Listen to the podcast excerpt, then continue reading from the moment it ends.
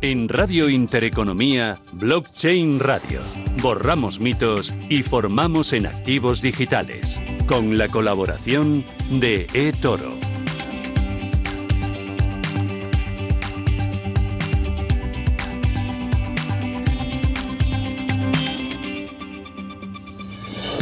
Esto es Radio Intereconomía y arranca una nueva edición de Blockchain Radio. Javier Molina, ¿qué tal? ¿Cómo vas? ¿Qué tal, Susana? Oye, la que está cayendo, ¿eh? A ver si se acaba si ya esta ya el- primavera loca, loca, Que loca. venga el verano. Sabes que los mallorquines queremos Ya. sol, queremos buen tiempo. Bueno, y los de. Madrid también. A mí me gustan, por lo menos. Aquí, como sois tan Sí. raros, Susana. Ah, Oye, ¿dónde nada. estuviste ayer? Pues mira, un bueno, evento espera, ¿dónde estuvo buena parte del sector y de la industria? donde se concentró, sin duda alguna. Mira, vamos a tener la suerte de poder presentarlo aquí, recién sacadito del horno. Además, hoy lo han puesto en, en funcionamiento.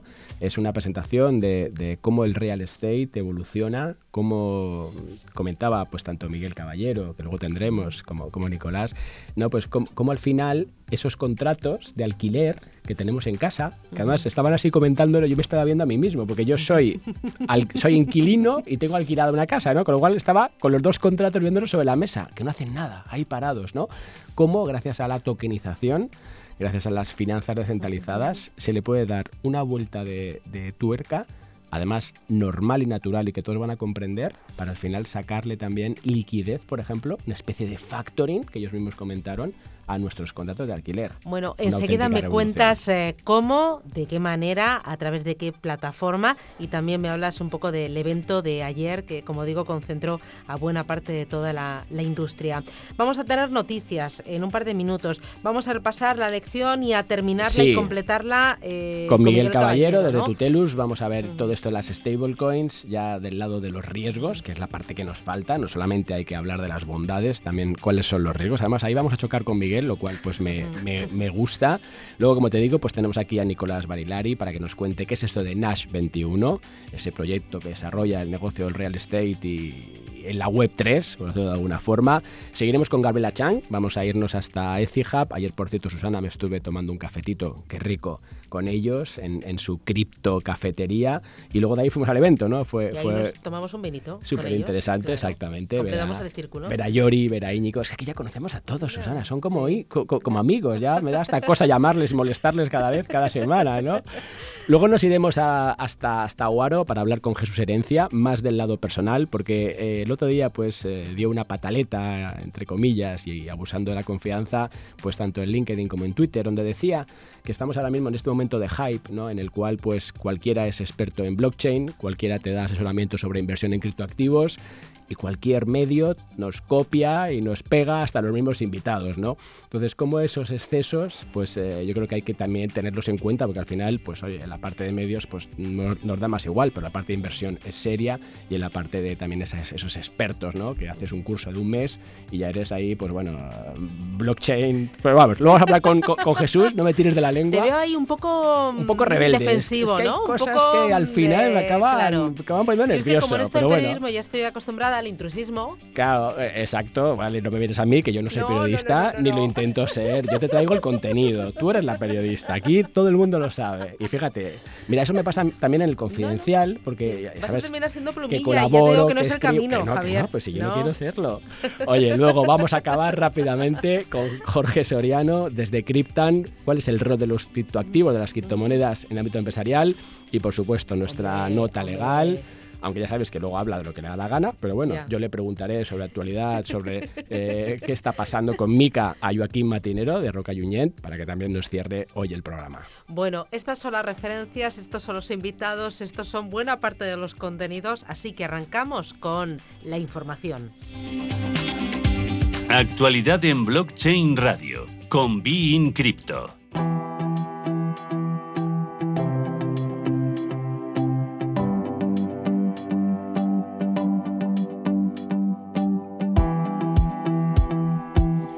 Y nos acompaña para poner la actualidad sobre la mesa, analizar y también valorar esas noticias Daniel Ramírez Escudero de Bein Crypto. Daniel, ¿qué tal? ¿Cómo vas? Muy buenas tardes a los dos. La verdad es que esta semana ha estado complejo eh, hacer un buen resumen de las noticias. Hay mucho que tocar. Es lo que nos dices todas las semanas. Pasa lo mismo, pero es parte de nuestro trabajo el seleccionar y el escoger, ¿no? Las noticias que pueden ayudarnos a entender, a anticiparnos y también a, a comprender este, este ecosistema. Oye, voy a empezar por la República Centroafricana que adopta Bitcoin como moneda de curso legal. Dame detalles y sobre todo tu valoración, ¿no? ¿Qué puertas abre? Sí, pues mira, eh, este ya es el segundo país entonces del mundo que ha, que aceptado Bitcoin como moneda de curso legal, siendo El Salvador el primero, y ha sido una votación que se ha hecho en la Asamblea Nacional por unanimidad, la verdad. Y em, ellos mismos han dicho que la, la, intención es darle un impulso a la economía, que está muy, muy, muy parada, y eh, también eh, con ello, de manera indirecta, que haya una digitalización que necesita bastante el país.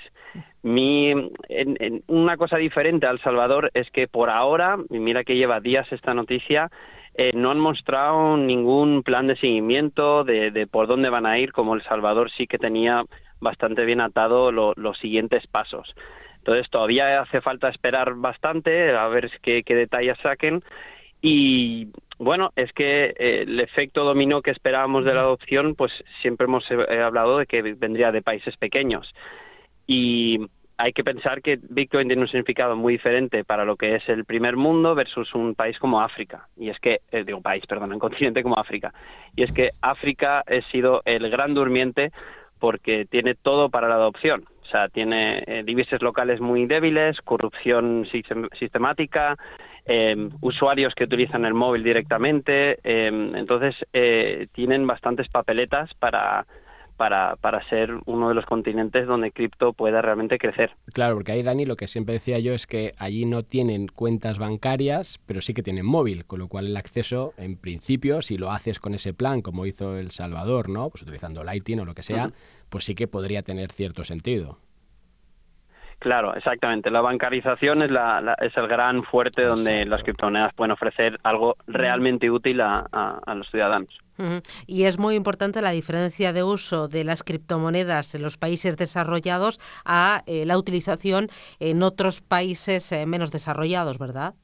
Claro, nosotros eh, vamos a decir que somos afortunados y, lo hablamos solo desde el punto de vista de inversión y de y privacidad y desde un mundo eh, donde, donde hay más pobreza es que eh, es, un, es una vía de escape para, para, para el mundo exterior, financiación, eh, miles de herramientas que existen en cripto y, bueno, que pueden aprender ellos mismos solos y podrían realmente eh, convertir, crear una industria digital en, África. Eh, otra de las noticias que habéis eh, seleccionado ponía el foco en Honduras por la derogación de las CEDE. ¿Esto va a afectar a la adopción de Bitcoin en Próspera? Cuéntame, ¿en qué consiste y qué, debate se abre?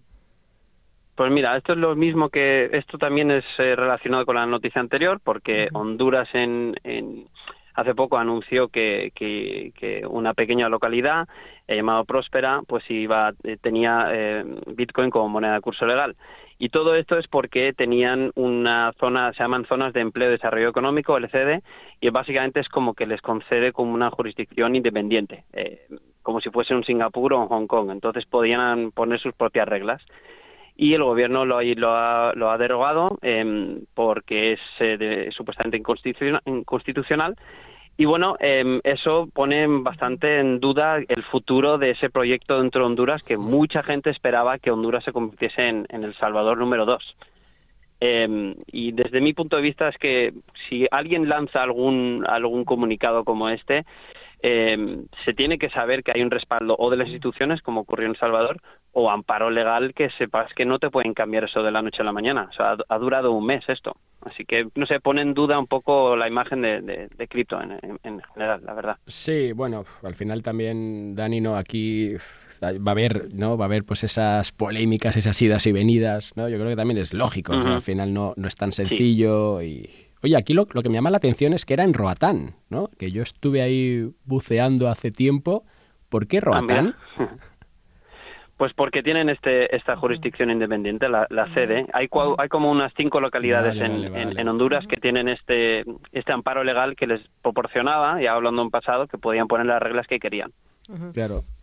Eh, la tercera noticia pone el foco en Estados Unidos, en la SEC, que es la Comisión Nacional del Mercado de Valores de allí, de aquel país, y la legislación de las stablecoins. También, eh, cuéntame qué es lo que contáis en Bean Crypto. Pues ahí em, el congresista eh, republicano Tom Memmer eh, pues eh, ha traído al, al, Congreso un proyecto de ley que es que es básicamente para, para regular las stablecoins, algunas de las que generan dividendos e ingresos, ¿vale? Pero solo las eh, algunas que, pues por ejemplo, las que estén reguladas ya en, en el país. Em, esto es un paso bastante grande y para mí es un poco como las stablecoins van a ser como el campo de prueba para que después puede que para ver cómo funcionan para ver cómo van las CBDCs. Y lo último, Cuba que legaliza la actividad empresarial con las criptomonedas. Sí, Cuba eh, ha tenido una relación así, pues como muchos otros gobiernos, como ha comentado Javier, de idas y venidas, pero finalmente por toda la demanda que, que ellos mismos han dicho que viene esto dado porque se ha extendido el uso de las criptomonedas, y entonces, eh, ayer mismo eh, confirmaban que van a dar licencias em, para legalizar la industria cripto en el país, dando licencias para exchanges de criptomonedas y para que para intentar ver que la industria cripto ahí pues sea legítima y se pueda expandir. También, obviamente, con eso, pues eh, intentar proteger a, eh, al usuario de estafas como también de lavado de dinero. O sea, los exchanges van a tener que declarar cualquier movimiento más de que sea más de mil dólares en lo que es el trabajo más difícil que puede haber, yo creo que es de los reguladores de permitir la innovación y proteger tal vez a los usuarios, pero eso es un equilibrio muy difícil, la verdad. Sí, y ahí volvemos sobre lo mismo, Dani, ¿no? Pues fíjate como tenemos noticias, ¿no? De distintos prismas, pero todo, Totalmente. en este caso Bitcoin, sobre la mesa, que yo creo que es lo importante. Por eso he seleccionado todas estas noticias, porque en global muestra toda la actividad que hay en, en Estado y, Bitcoin. Mm, bueno, Daniel Ramírez Escudero desde Bin Crypto, gracias por mantenernos al día y por esos eh, ese análisis que vas haciendo de cada una de las noticias. Te seguimos, te leemos. Un abrazo, adiós. Un abrazo, muchas gracias. Blockchain Radio, innovación y formación a la vanguardia.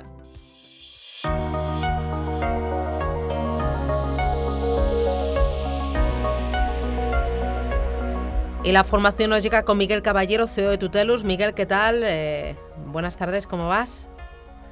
Hola Susana, buenas tardes, ¿qué tal? ¿Qué tal? ¿Qué hiciste ayer por la noche? Eso te iba a preguntar. Estaba viendo a ver quién disparaba primero, si, Javier o tú. Pero notas esa voz agotada que tiene, ¿no? Ya, no solamente tiene agotadas las piernas, que ayer vi que no se movían mucho. De los disgustos que me das, Javier. La voz agotada de los disgustos que me das. Es que no, no podía dejar de decirlo. Tuvimos un momento, eh, tuvimos un momento ayer muy, muy bonito, ¿no? Eh, presentamos en el Palacio de Neptuno eh, un nuevo proyecto en el que estoy metido, NAS 21, y que no voy a contar mucho más porque sé que luego tenéis al invitado de estrella en el programa, así que podrá contar él, contar él ¿no? Pero, pero lo pasamos muy bien, ¿verdad? Sí, lo pasamos muy bien y, conocimos gente muy interesante y también eh, tenemos eh, ideas y proyectos nuevos para traer aquí a Blockchain Radio porque el sector y la industria está en plena ebullición. Eh, oye, vamos con formación. Sí, yo quiero un poco cerrar, que ayer además tuvimos ahí una, una pequeña eh, conversación, Miguel. Siempre estáis peleando vosotros. No, no. O sea que, bueno, que al final, a ver, yo, yo reconozco que Porque Miguel corriendo no me coge. pero, pero en tema de criptos, ostras, no le cojo. Entonces intento a ver cómo puedo adelantarle. Corriendo, no le, corriendo no le pillo, pero intelectualmente hablando, Javier. estoy ahí. ¿Me pillas o no me pillas? Sí, a ver, en, en estos temas específicos tengo que reconocer que estoy, nada, un microsegundo por detrás. ¿Eh? O sea que nada, esto me pongo al día en, dos charlas más. pero bueno, un microsegundo, sí. Entonces estábamos hablando un poco de, por cerrar esa parte, las stablecoins. Sabes, Susana, que estamos con Miguel eh, viendo todo el entorno de, DeFi desde cero. Entonces hemos empezado pues con, un poco la, infraestructura, ya hablamos de las redes y ahora pues estamos en, lo que son ese gran pilar, que son las stablecoins. Vimos ya los tipos, vimos al final si estaban o no centralizadas. Y ahora, Miguel, quería hablar un poco de los riesgos, ¿no? También, y, y en concreto, pues eh, coger algunos ejemplos. Yo ayer te, comentaba el caso de, de, Tether, ¿no? Pues que, no coincidíamos mucho en si estaba o no bien respaldada, porque uno se habla de USDC, pues hoy está centralizada, tenemos hasta una Big Four que pone el sello como garantizando la reserva. Pero el caso de Tether siempre ha habido en el sector, en la industria, ¿no? Ese, ese miedo, ¿no? De, de si está o no bien colaterizada y cómo es esa reserva. ¿Qué contamos sobre esto desde tu punto de vista? Muy bien. Bueno, eh, la verdad es que la, la única stablecoin que podemos decir que está eh, segura, ¿no? asegurada, vamos a decir, eh, quitándole ya adjetivos o percepciones de, personajes de la industria, yo creo que la única, las únicas realmente son las, las, descentralizadas, las, las algorítmicas, las que tienen un colateral detrás, ¿no? Es decir, DAI, por ejemplo. Pues DAI, como tiene detrás un respaldo, ¿verdad?, de activos tipo Ether, eh, pues, pues verdaderamente se ve, se ve lo que hay detrás. ¿no? Cuando hablamos de, de stablecoins más centralizadas, como puede ser USDC o USDT, pues ya nos podemos, eh, podemos empezar a discutir ¿no? cuál es más sana de las dos. Eh, yo creo que hay una guerra comercial, ¿vale? Entre compañías, eh, donde hay, pues hay, eh, como en todas las grandes guerras comerciales, intereses cruzados. A unos les interesa desprestigiar más, pues, a una de ellas, su competencia, etcétera. Y siempre ha habido, históricamente, y estamos hablando ya, Javier, lo sabemos, hmm. desde hace años, ¿vale? hablamos de cuatro años al menos, desde que nació Tether, USDT, para, para los, los que se aproximan o no están tan puestos como nosotros en el mercado, ¿vale? USDT, siempre ha habido muchísima crítica, ¿verdad? De que no estaba bien respaldada, de que a ver qué había detrás, que no estaba claro, etcétera. Entonces yo al respecto tengo que hacer dos comentarios, ¿no? Por un lado, eh, Jolines, eh, qué difícil es creerse que, realmente no está bien respaldada cuando con diferencia es la que más volumen eh, y más emisión ha acumulado de todas las stablecoins del mundo. O sea, es algo así como que el 70% de la emisión de stablecoins en el mundo se hace a través de USDT. Y esa emisión corre a cargo de ya no de Family Office, sino de banca de inversión y de inversor, inversores institucionales. Entonces, eh, entre, entre Javier y Miguel, ¿tú crees que un inversor institucional que mueve billions no ha hecho los suficientes eh, análisis de seguridad para tener claro qué se quiere meter con USDT? Porque si hubiese riesgos reales, la mayoría de estos inversores no entrarían a USDT, entrarían a otra. Eh, entiendo que sí, eso entiendo que sí. Lo que pasa es que ahí, que es lo que te comentaba, también lo que me falta es un poco de transparencia, es decir, de oye, ¿por qué yo desde la compañía, pues si todo está tranquilo, pues oye, enséñame cuál es esa ¿no? esa reserva, cuál, es ese eh, sustento. no, no, te cuesta nada si lo piensas bien. Claro, efectivamente. Pero fíjate cuánta mala información tenemos eh, los, los, los, ciudadanos ¿no? y los oyentes podemos llegar a tener. Porque tan solo te tienes que meter a tether.io barra es barra transparencia para ver en todo momento dónde están los activos. Es decir, realmente hay auditorías que se han hecho, por supuesto que sí, de Tether, donde se indica dónde están los activos. Entonces, ¿con qué tenemos que comparar? Y ahora nos vamos a la crítica más eh, bueno, constructiva, pero la crítica más técnica, ¿no? que seguramente el oyente ahora lo va a entender muy bien. Eh, lo que se critica de Tether es que no es transparente y que, y que no está muy claro que los activos que tiene que soportan eh, todo el USDT pues sean líquidos, ¿no? Entonces, yo por un lado digo, transparencia absoluta, están las auditorías ahí que están publicadas en la web Tether, se pueden ver por cualquiera. Y segundo, ¿con qué tenemos que comparar si los activos que tiene Tether que respaldan el USDT eh, son líquidos o no son líquidos. ¿Con qué lo tenemos que comparar? ¿Contra un banco? Si lo comparamos contra un banco, el coeficiente de caja de un banco en Europa está en el 1%. Es decir, con que un banco tenga el 1% de sus activos líquidos, eh, cumple la normativa. Tether tiene ahora mismo más del 30% en activos líquidos a tiempo cero, o sea, líquidos líquidos, más del 30. Un 30, otro 30% en activos eh, líquidos a 30 60 días y el resto pues tiene tiene bonos, tiene letras de tesoro, tiene deuda a China, tiene un poquito de todo. Entonces, claro, si lo comparamos realmente con, con un sistema bancario convencional, Tether es muchísimo más líquido que cualquier eh, que cualquier banco, ¿no? De Europa o del planeta. Entonces, bueno, vuelvo al principio, Javier, yo creo que hay muchos intereses aquí, mucha gente intentando atacar a, a USDT, pero oye, los datos están ahí y sobre todo los hechos, ¿no? Que la mayoría de la, del volumen que se mueve en USDT, o sea, en el mercado de stablecoins, ha ido a, USDT y así sigue siendo. Oye, no, no quiero antes de, dar ya pues paso a, Nicolás, eh, también dejar de comentar UST y lo que es esa reserva, ¿no? Porque, por ejemplo, pues vemos esos depósitos, ¿no? En, en protocolos, en Anchor en este caso, pues al 20% y vemos como la gráfica de reservas pues no deja de disminuir. ¿Es eso sostenible, Miguel? Yo creo que no. Yo creo que hay que ser consciente de que no se puede dar un 20% de manera infinita. Eh, creo que esos rendimientos se van a corregir. Creo que, Terra y el ecosistema de Terra pues lo está haciendo muy bien. Como sabes, hace eh, poco anunciaron desde la propia eh, fundación la compra de varios billions de dólares americanos en Bitcoin para reforzar ese colateral creo que lo están haciendo bien, pero bueno, llegará un momento que efectivamente tengan que ya no, no, dar marcha atrás, sino evolucionar. Y oye, todos sabemos que un rendimiento de un 20% es en una stablecoin es una barbaridad, ¿no? Entonces, eh, yo creo que eso ya para menos. En la, medida que se corrija un poquito, pues, eh, pues las reservas se irán equilibrando y, bueno, y para mí, pues eh, sigo sigue siendo uno de los principales proyectos por los que apostar en el, en el largo plazo. Miguel Caballero, desde Tutelus, muchísimas gracias por esta dosis de formación. Cuídate y nos vemos en la próxima, pronto. Gracias. Gracias, un abrazo. Adiós, chao, chao. Blockchain Radio. Caso práctico.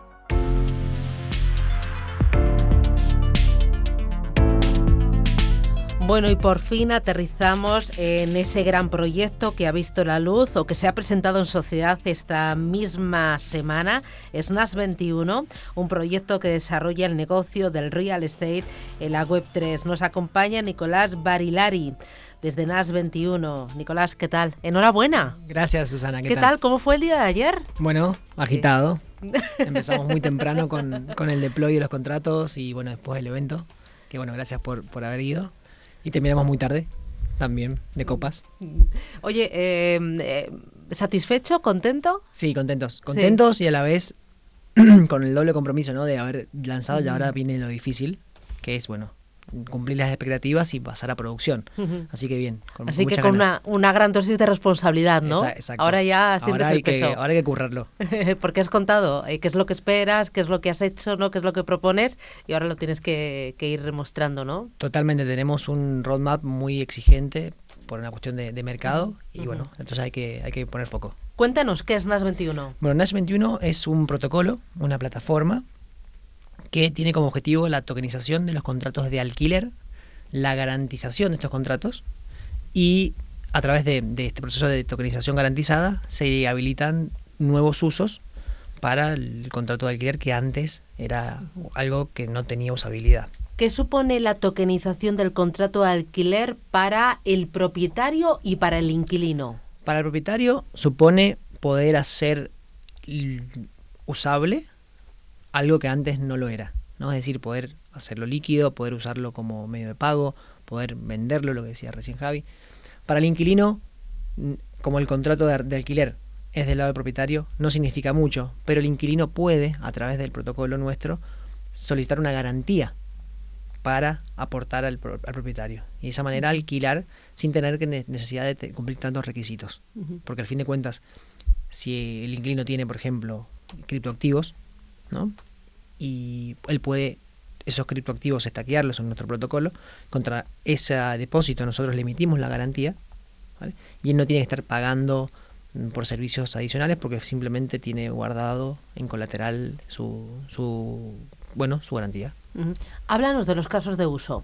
o sea, ¿cuáles van a ser los más habituales y Entiendo que empezáis por ahí, pero el abanico luego puede ir creciendo. Totalmente. El propósito nuestro es construir infraestructura para estos usos. Hoy hay dos usos que son los más interesantes. Uno es la posibilidad de cobrar la renta por día. El propietario a partir de ahora puede cobrar la renta del alquiler por día o por semana. Eso denominado renta líquida.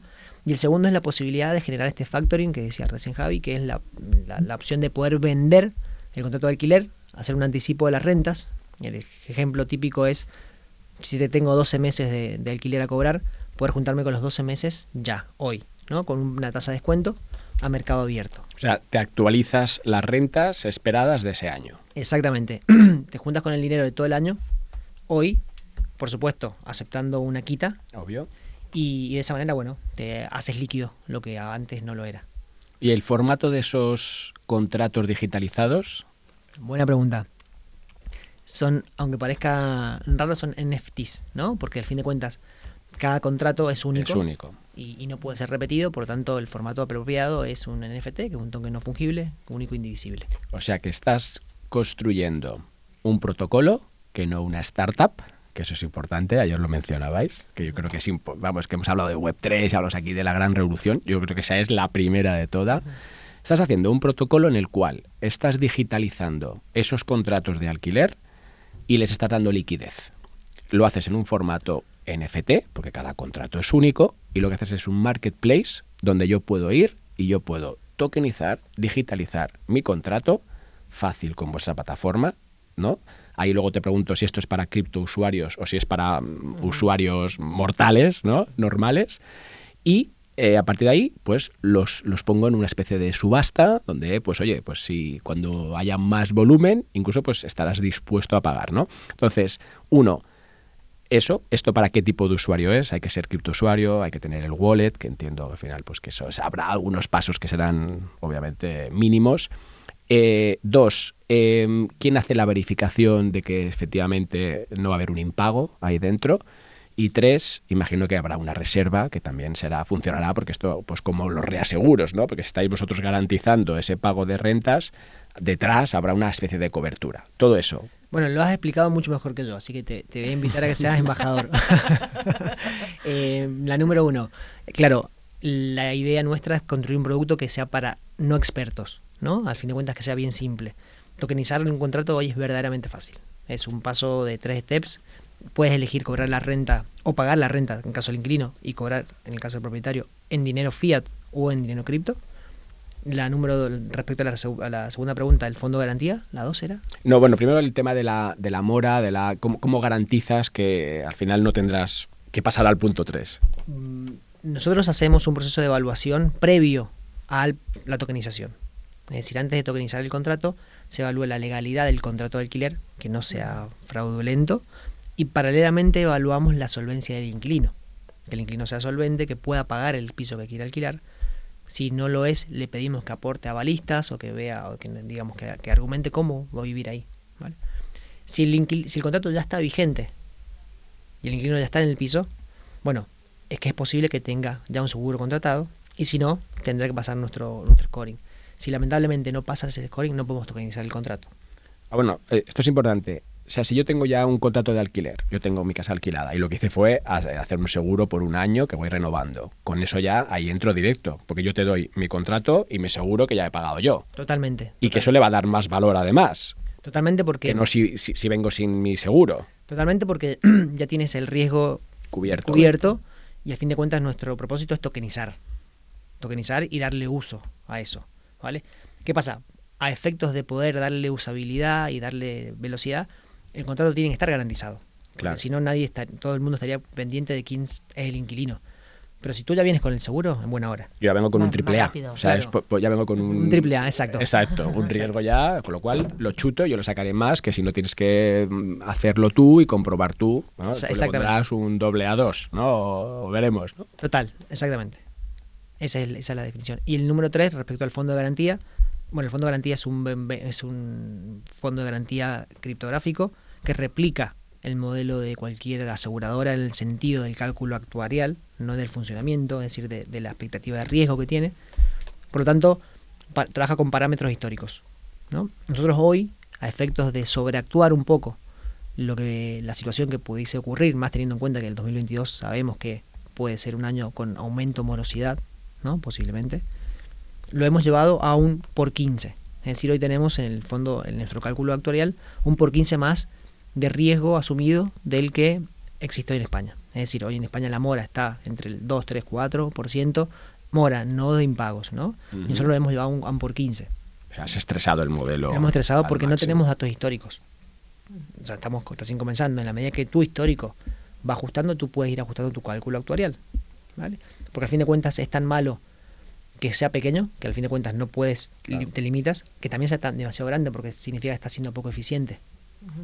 Y aquí al final, Susana, fíjate que estamos creando un producto ya no para criptoinversores, que también, sino para el sistema financiero clásico, un banquero privado, una SOCIMI, es decir, que os estáis metiendo en otro campo, o sea, esto aquí veo las posibilidades enormes.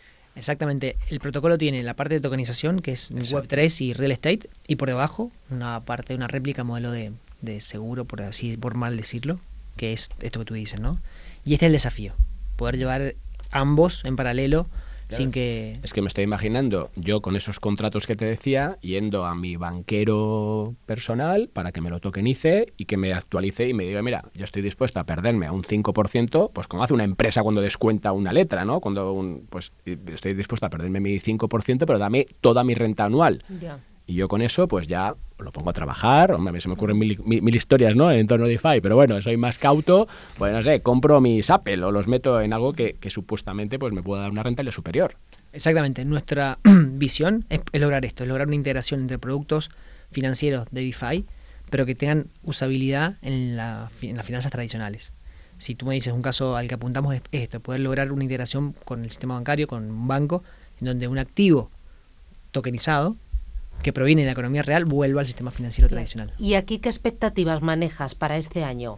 Este año tenemos la expectativa de poder tokenizar 2.000 contratos aquí en España, ir ajustando algunas cuestiones sobre experiencia del usuario, usabilidad y, market fit, y a fin de año sí lanzar nuestra, nuestra oferta pública. Y entiendo que el público objetivo puede ser una persona como Javier, que al mismo tiempo es propietario, pero es inquilino de otra vivienda, pero incluso puedes ir más allá, ¿no? Y dirigirte a una oficina completa, ¿no? A un bloque de edificios, a sus distintos eh, inquilinos. Em, eh, o sea, empiezas por aquí, pero el abanico es muy amplio. El público objetivo es todo el ecosistema del mercado del alquiler. Propietario, inquilino, inversor. Vivienda, vivienda primera, vivienda de vacaciones, pero incluso eh, sector oficinas, naves industriales, logísticas. Eh, Pequeño propietario, gran propietario, eh, administrador de fincas, gestor de patrimonios. Grandes tenedores, todo. Todo. Pero bueno, al principio, por supuesto, empezamos poco a poco. Mm, pues enhorabuena, grandes éxitos. Habéis empezado con el arrope de toda la industria y, bueno, pues la, eh, la, página web donde poder ver todo lo que se va haciendo. www.nash21.io y conectando ese mundo tradicional con esa... Es como hay más allá de la especulación clásica con criptos. Hay modelos de negocio garantía, me encanta. como este y el que viene a la continuación. Pues enhorabuena, Nicolás Barilari, desde NAS 21, a seguir trabajando, creciendo y grandes éxitos. Un abrazo. Muchas gracias. Adiós. En Blockchain Radio, inversión con impacto.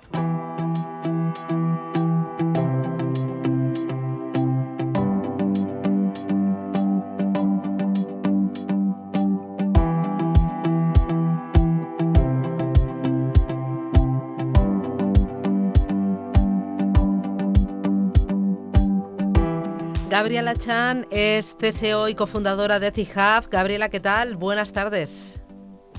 ¿Qué tal? Buenas tardes, Susana. ¿Qué tal? Ayer también podemos eh, coincidir en ese evento de NASI. Es que estaba toda la industria, estaban... Eh, Sobre todo que lo, que te decía antes, que ya es como ir a ver amigos, ¿no? O sea, ya son, ¿no? Ver a Gabriela es como, qué bien, Gabriela, ¿no? Además, Gabriela es la que siempre nos apoya, siempre está ahí dando todo.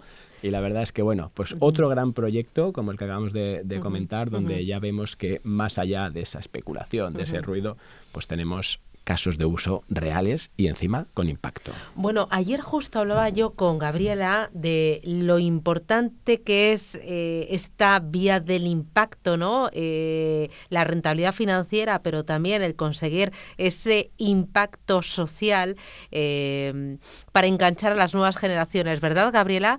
Porque decía, yo que a mi hija la quiero empujar hacia el mundo financiero, pero no se deja, pero sé que al mundo del impacto, si ella ve que realmente lo que hace tiene un impacto en la sociedad y en las personas, seguramente que le engancha. Seguramente, a ver, es, básico este cambio de actitud que aplaudo mucho en las nuevas generaciones y que está cobrando conciencia en los demás, ¿no? Que tenemos que hacer las cosas con un sentido, que las enormes desigualdades que ha generado este sistema económico ineficiente que tenemos, al final nos afecta a todos, ¿no? Miremos toda la inmigración no deseada, no deseada de los dos lados, ¿no? La gente no viene aquí a pasarlo mal por, por gusto. Entonces, en el momento en que somos capaces de utilizar estas herramientas financieras para crear bienestar para otros, estamos creando bienestar para nosotros mismos. Pero además, con una rentabilidad tangible, no es que, bueno, y te vas a ir al cielo por bueno, ¿no? O sea, además, vas a tener una rentabilidad por estar ayudando a mejorar el mundo, ¿no? Que, es algo que creo que traen más metidos los millennials de, de la conciencia de que esto no puede seguir así. Y Gabriela, entre esas herramientas, ¿no? Pues hemos dicho que EthiHub, pues eh, lo comentamos tú y yo ya así rápido el otro día, pero hoy que está Susana, quiero que nos lo vuelvas a repetir para que así lo entendamos todos, ¿no? Ampliáis vuestra oferta para financiar a esos pequeños productores desbancarizados con estos Minimize Bonds. Cuéntanos qué son, porque además son formato, ¿no? Token no fungibles. Cuéntanos un poquito la idea. Sí, encantada. Pues nosotros somos pioneros logrando que prácticamente cualquier persona en el mundo le pueda, pueda invertir en estos proyectos agrícolas, ¿no? En los países con, con problemas, digamos, de, estos agricultores desbancarizados. Y hasta ahora lo que se podía hacer en la plataforma era prestarles eh, de acuerdo a los ciclos agrícolas, es decir, tú no podías elegir por cuánto tiempo les prestabas tu dinero. Eh, y ahora, para mejorar, o sea, vamos avanzando siempre paso a paso, y uno de los grandes logros que ha hecho nuestro equipo tecnológico es este, que ahora tenemos estos bonos que no son otra cosa más que una forma de invertir eligiendo la duración de tu préstamo, que puede ser tres, seis o doce meses, de acuerdo a tus necesidades de liquidez, ¿no? Y esto, pues, es flexibilizar y ir mejorando la experiencia de usuario. En este caso es más con un enfoque cripto, es hacerlo accesible para todos los usuarios. Una, una pregunta tengo es, ¿esto no es un poco competencia a vuestros proyectos normales? Es decir, yo ahora veo que, que si yo quiero hacer mi, ¿no? mi inversión de impacto, y a lo mejor ya no me iré a buscar ese proyecto como lo hemos hecho hasta ahora, porque con, con este, ¿no? con este Yo nuevo lo veo instrumento... Así, es darle flexibilidad al inversor. Exacto. Exacto, es, otra vía. O sea, teníamos ya grandes lenders para la gente que quiere prestar a partir de 10.000 euros y entonces esta es otra vía. Es una manera de que, o sea, al final sigues prestándole a los mismos agricultores, no compites. Este dinero se deposita en un pool que nosotros gestionamos, igual que el de grandes lenders, y al final el dinero va a dar exactamente a los mismos proyectos que tenemos en la plataforma. Claro, o sea, al final lo que haces es que le das flexibilidad con el plazo y con el incentivo del tipo de interés para que se vaya a más largo plazo, porque así os permite realizar esa tarea ¿no? de financiación más eficiente. Incluso le puedes dar al inversor eh, distintas opciones. Puedes invertir con nosotros tanto a largo plazo como a corto plazo. Exactamente. No tienes por qué elegir. pero... Puedes combinar en la misma cartera de inversión de impacto eh, con EthiHub eh, plazos largos y plazos cortos. No te tienes que atar a ninguno de ellos. Así es. Entonces son, digamos, distintas puertas para ir al mismo lugar, que es mejorar el nivel de vida de estos pequeños agricultores a través de su productividad, beneficiándote tú. En el caso de los bonos a tres meses, se ofrece un 6% de rentabilidad anual, en los de seis meses un 7%, el 8% es lo que tiene la plataforma y el 9% es al que se compromete a hacer el préstamo a un año, ¿no? Entonces, también se incentiva, ¿no? De, acuerdo a las necesidades y como dice Susana, pues da esta flexibilidad. Pero todo, o sea, seguimos siendo el mismo EtiHub, seguimos llevándole el dinero a las mismas personas, solo que te lo ponemos más fácil, te damos más opciones de cómo elegir eh, generar tu impacto, ¿no? Como decimos siempre, el dinero es un superpoder mientras puedas sentirte orgulloso de tus ganancias. Pues en EtiHub estamos todos súper orgullosos de lo que estamos haciendo y de lo que nuestra comunidad de inversores, que cualquiera desde su casa puede generar impacto, ¿no? Nunca ha sido tan fácil participar en, este tipo de proyectos, apoyar los objetivos de desarrollo sostenible, ya lo hacemos nosotros por ti, ¿no? Tú solo escoge cuánto quieres prestar y durante cuánto tiempo. Pues enhorabuena por esa flexibilidad y por em, esa inversión de impacto y esos distintos plazos que habéis incorporado. Gabriela Chan desde EciHub, gracias, hasta la próxima. Gracias a vosotros, hasta la próxima. Adiós. Ideas de inversión en blockchain radio, con la participación de Rental, la plataforma de inmuebles tokenizados. Jesús Herencia, Digital Asset and Blockchain, director de OARAO. Oaro, Oaro, lo he dicho bien, Oaro. Ay, que me lío. Jesús, ¿qué tal? Buenas tardes. Hola Susana, ¿qué tal? ¿Cómo estáis? Eh, oye, confiesa, dime la verdad, ¿este tema lo has propuesto tú o lo ha propuesto Javier? Este tema es una excusa para que hablar contigo, Susana, ah. no te. Susana, siempre, te lo prometo. Siempre igual con todos. Es que no voy a invitar a más de los que repitan. Bueno, eh, hay mucho, hay mucho intruso eh, en esto de la tecnología blockchain. Esto yo siempre cuento lo mismo, yo creo que a Jaime me lo habrá escuchado alguna vez. Esto es como ver un partido de fútbol de la selección o ver un partido de fútbol de Madrid, el Atleti y el Barça. Eh, todo el mundo sabe qué alineación tiene que poner el entrenador, y el pero el entrenador hay uno. Aquí todos saben de todo, pero realmente eh, la gente lo que hace es que, bueno, va disparando. Yo he visto esto, lo otro, tal, sí, ahora Solana, que es la maravillosa, eh, y eh, al final se parece mucho al fútbol en este país y, hay demasiado intrusismo. Bueno, y yo le decía a Javi, esto se parece también mucho al periodismo, que hay mucho intrusismo, lo que pasa que como yo ya estoy acostumbrada, e incluso creo que ese intrusismo me aporta en algunas ocasiones, pues, bueno, convivo con ello, no me duele. Claro, no te queda otra. Hombre, al final, según vaya pasando el tiempo, se irán cayendo esos castillos en el aire, ¿no? Irán quedando bien tanto proyectos del estilo pues, que acabamos de escuchar, como Gabriela de Fijab y demás, eh, eh, y quedarán proyectos realmente basados en tecnología blockchain o el registro distribuidos bien montados. Pero es una pena que haya tanto jaleo y tantas cosas que leer tan tontas y gente que luego lo que hace es equivocar al personal, ¿no? Y ahora mismo las empresas les está costando mucho saber por dónde tienen que tirar y, hombre, llega un momento donde uno le da un poco una pataleta, ¿no? Y se enfada y entonces Javi me llama y me tranquiliza y me dice, ah, Jesús, tranquilo, venga, lo comentamos en la radio. Y entonces, bueno, vengo aquí, lo comento y me desahogo otro poquito.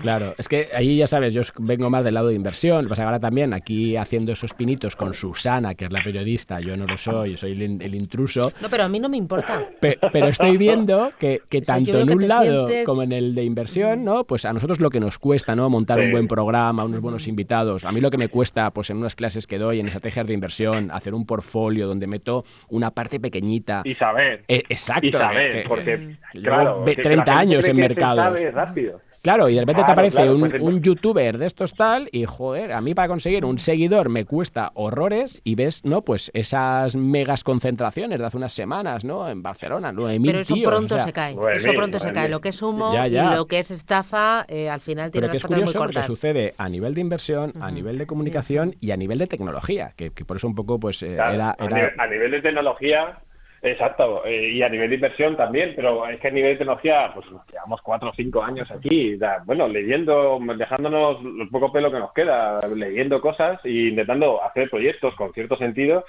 y aparece gente que hace un cursito de 150 horas y dice, uy, ya está, venga, para adelante. Y tú, hombre, no puede ser, ¿tú dónde vas con esto, no? Y ese es el problema, ¿no? Entonces, eh, ahí hay demasiado humo y eso genera que hagamos proyectos muy cojos muchas veces. Y oye Jesús, por poner ahí un poco aportar valor, ¿qué debemos observar del lado de las empresas, de los usuarios que se acercan a la tecnología como una solución? ¿Cuándo aporta realmente valor y qué debemos observar al escoger ¿no? nuestro partner en este, en este proyecto?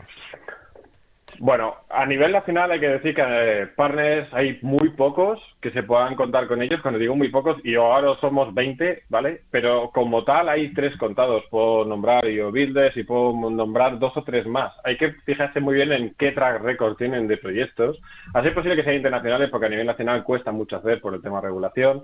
Y hay que fijarse muy bien quién está detrás, quién sabe de esto, quién está al frente, quién te va a dar ese primer paso en tu proyecto que sepa exactamente bajarlo a tierra y que sepa documentártelo, ponértelo y dejarlo bonito, huyendo de humos y de gana dinero fácil o de este proyecto está chupado y nos ponemos aquí con la medita de marketing, ¿no? Hay que huir de eso, hay que intentar buscar ese tipo de empresas que te aporten ese valor, ¿no? Y oye, ¿qué, ¿qué, tipos, ya para acabar, 20 segundos, qué tipo de sectores crees que están más cerca de realmente encontrar en la tecnología blockchain una solución en optimización, bien sea al lado de costes, de procesos?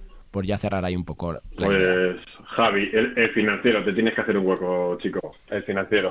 Estoy, hay mucho, estoy, estoy, hay mucho movimiento a nivel financiero. Recordar, activos digitales nativos son los financieros muchas veces y ahí es donde hay que donde se está concentrando la mayoría de los que están empezando a avanzar en este tema.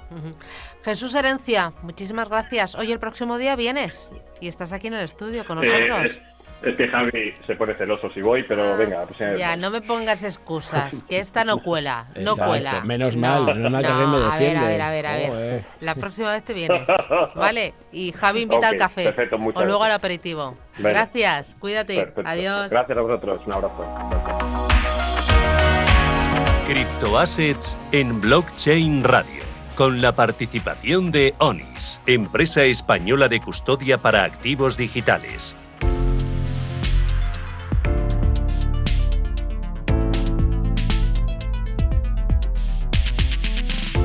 Y hablamos del rol de las criptomonedas en el ámbito empresarial con Jorge Soriano, que es CEO de Cryptan. Jorge, ¿qué tal? Buenas tardes. ¿Qué tal? Muy buenas. ¿Cómo estáis?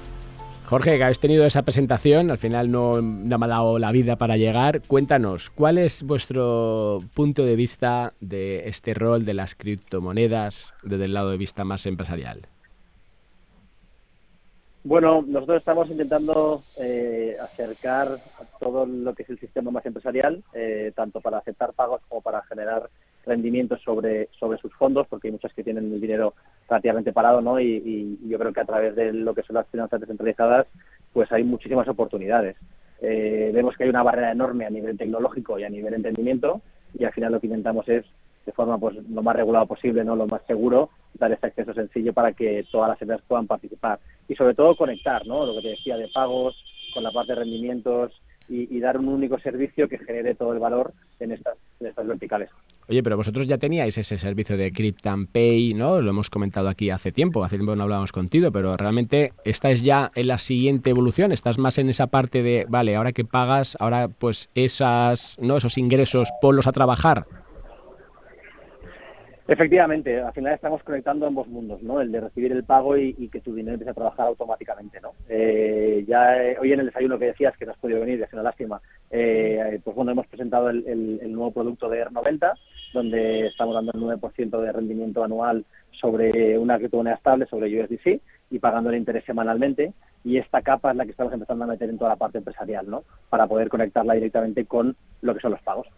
Claro, pues entonces así explicado, esta es una moneda estable, además una de las más mm, respaldadas, si quieres, o podemos verificarla, ¿no? con mayor garantía, en este entorno siempre eso entre comillas, pero bueno, eh, está dándole un producto que hasta ahora mm, esa empresa, desde un punto de vista de tesorería, para una parte, no tiene. O sea que esto sí que es un verdadero ahorro disruptivo que decíamos tú y yo hace un tiempo. Sí, absolutamente. ¿eh? De hecho, al final nosotros lo que intentamos es cambiar el concepto de ahorro, ¿no? Y, y hoy lo hablábamos, que es un modelo, el de ahorra, gana y gasta, o ahorra, gana y disfruta, como le hemos llamado nosotros, al ahorro disruptivo, es totalmente transversal. Es que puede ser para un particular, puede ser para una empresa, puede ser para una institución, puede ser para fondos, ¿no? Entonces, Claro. lo que intentamos es dar ese, ese producto súper sencillo, porque eh, hablamos hoy de que hay 300 millones de usuarios aproximadamente que tienen criptomonedas, ¿no? Pero claro, ¿qué pasa con los otros 4,5, 5 billones de personas que todavía no han entrado, ¿no? Y que y les genera muchas dudas, mucha desconfianza, eh, lo ven complicado, ¿no? Pues ahí es donde intentamos el, el ofrecer ese producto que, en un clic ya empiezas a, a generarlo. Oye, y en estos años de trabajo que llevas ahí picando la piedra, cada vez que se, se ve más el oro que está abajo, pero bueno, sigues ahí picando, el grado de adopción a nivel más empresarial, ¿cómo está evolucionando? Pues bueno, eh, efectivamente seguimos picando la piedra, ¿eh? Y creo que seguiremos picándola, pero... Pero se ve, se ve ya el brillo, Jorge. Es, es muy reconfortante, es muy reconfortante porque cada vez vienen más, más, más empresas, ¿no? En- en- en- bueno, y usuarios, ¿no? Pero, pero sobre todo en el tema de empresas, de hecho hoy el, el- el- la- éramos, había, eran 30 personas, han venido casi 60 y, y todo el mundo empresarial, ¿no? Y, y yo creo que es un poco, se ve el cambio. Hace unos años eh, habrían venido cuatro y, y, vamos, y, y habría sido una, una suerte, ¿no? Un éxito. Con lo cual eh, sí que vemos que el crecimiento es enorme porque además es que entran y quieren más, ¿no? Porque siempre decimos, oye, probad y comprobad. Eh, y a partir de ahí la gente sigue más, ¿no? Y, y nos, nos plantea proyectos nuevos, nos plantea colaboraciones. eh, y eso es, eso es genial, ¿no? Porque ves como la gente ya no solamente entra por ese FOMO, sino que una vez ha entrado se da cuenta de que hay unas posibilidades enormes en el, en el ecosistema. Jorge Soriano desde Cryptan, enhorabuena y a seguir creciendo. Hasta pronto. Muchísimas gracias. Adiós. Blockchain Radio. Actualidad, información y rigor. Bueno, y cerramos con Joaquín Matinero de Roca Union. Eh, Kim, ¿qué tal? Buenas tardes. Buenas tardes, Ana. Buenas tardes, Javier. ¿Cómo estáis? Eh, yo no pienso preguntarle, porque para que me conteste lo que quiera, te lo dejo a ti, Susana.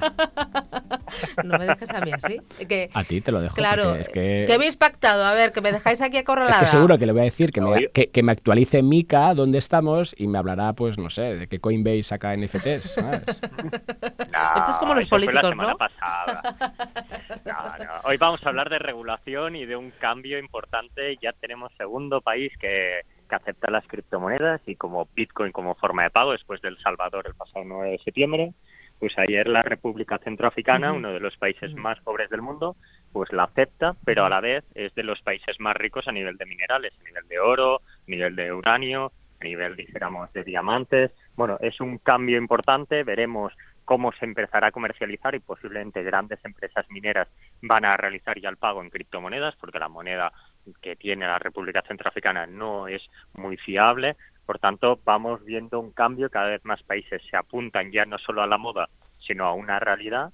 Y la pregunta es, ¿cuándo va a ser el primer país eh, dentro de Norteamérica o en Europa que haga un movimiento similar. Claro, porque de momento están siendo países eh, subdesarrollados, ¿no? Eh, con una menor bancarización eh, y menor acceso a, mm, a, los pagos, a los créditos a través del sistema bancario, los que están optando por las criptomonedas. Sí, vemos que países que la banca no ha llegado, que su presencia en la población fue casi cero, pues ahora con un teléfono móvil llegan a bancarizarse y veremos cómo estos experimentos evolucionan y si realmente son casos de éxito o tendremos que encontrar un punto híbrido, que es lo que, a que apuntaba Javier antes con la, con la regulación MICA, que va a proyectar ¿no? que los criptoactivos se incorporen dentro del sistema financiero habitual, dándole entrada y dando salida. Y podríamos ver un efecto dominó más importante y también más rápido en esa adopción por parte de países más pequeños. Pues yo creo que si las cifras continúan siendo interesantes, eh, estos países obtienen un beneficio, disminuyen la corrupción y empresas pues creen que puede ser mucho más fiable pagar en criptomonedas que en la moneda de, ciertos países, ¿por qué no? Y oye, eh, Joaquín, así por hacerme un poco de caso, actualízame Mica. ¿La vamos a tener ya en breve, brevísimo? O... Eh, pues, pues parece que sí. Esta semana se reunieron. Eh, parece que la previsión es para finales del 22, con 18-24 meses para transponerlo en el ordenamiento jurídico de los 27 países.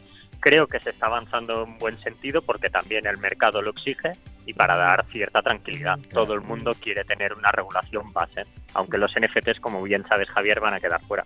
Bueno, has conseguido hablar de Mica, te has salido con la tuya. Pero fíjate, ¿eh? in extremis, ya con la música de, de fin aquí sonando. Joaquín, muchísimas gracias. Hablamos la semana que viene. Un abrazo. Un abrazo. Bueno, Javier, cuídate, ánimo, no sufras. No es que me tenéis aquí cohibido, pero bueno. No tengas la víctima. Semana que, viene voy a traer todo invitados nuevos. No funciona. Sí. Totalmente. Para Mentira. Que no pase esto, para que no me sienta mal. no te lo crees ni tú. Señoras, señores, gracias. Que tengan buen día y nos reencontramos el próximo jueves aquí en Radio Intereconomía a las 2 de la tarde. Síganos en blockchainradio.es y ya saben que pueden escuchar nuestros podcasts en iVoox, en Spotify, en Apple Podcasts y también en la web de Radio Intereconomía. Gracias. Adiós. La inversión en criptoactivos no está regulada. Puede no ser adecuada para inversores minoristas y perderse la totalidad del importe invertido.